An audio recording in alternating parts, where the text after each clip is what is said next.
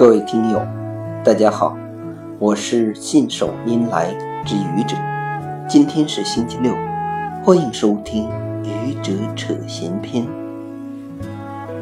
前段时间，山东乳母杀人案受到了很多人士的关注，著名学者易中天也对此提出了自己的观点。同时，对于中国未来的希望，他提出了八个字：守住底线，不唱高调。我深以为然。近年来，中国人没有底线，竟然成为在很多方面我们不得不承认的一个事实。这实在是一个让人感到沮丧的现象。毒奶粉、瘦肉精、苏丹红。似乎所有的食品都让人不放心，以至于孩子吃的奶粉，只要父母有那么一点点条件，都要从海外去买，甚至把香港的奶粉都快买光了。这对于一个被讲究仁义礼智。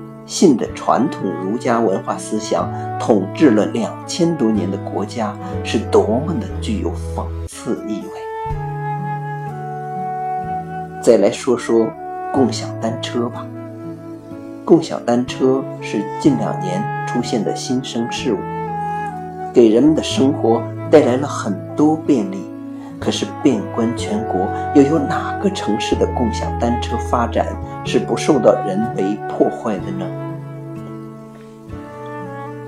因为共享单车的存在而利益受损者破坏单车，他们拆掉座子，拆掉脚蹬子，让单车无法使用。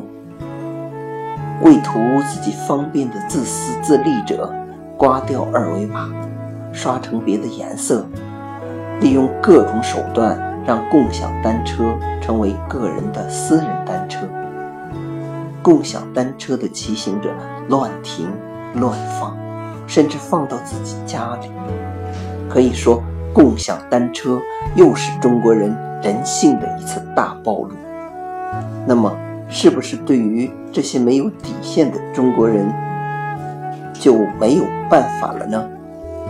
当然不是，通过信用体系给予其严惩，通过严格执行治安管理处罚条例，让其知道罚款、拘留不只是写在纸面上，让他们在跨越底线时想一想这么做可怕的后果，这样没有底线的人慢慢也会有底线。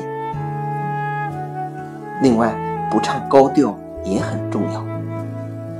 平时天天唱着那些自己根本做不到的高调的人，戴着假面生活，渐渐的把不知羞耻当成一个中国人生存的人生准则，这是很可怕的事情。所以要说人话，不说神话，不唱高调。守住底线，不唱高调的中国，方有未来。你说是吗？谢谢各位听友，欢迎关注喜马拉雅主播信手拈来之愚者，欢迎订阅我的专辑《Hello》，每天一个声音。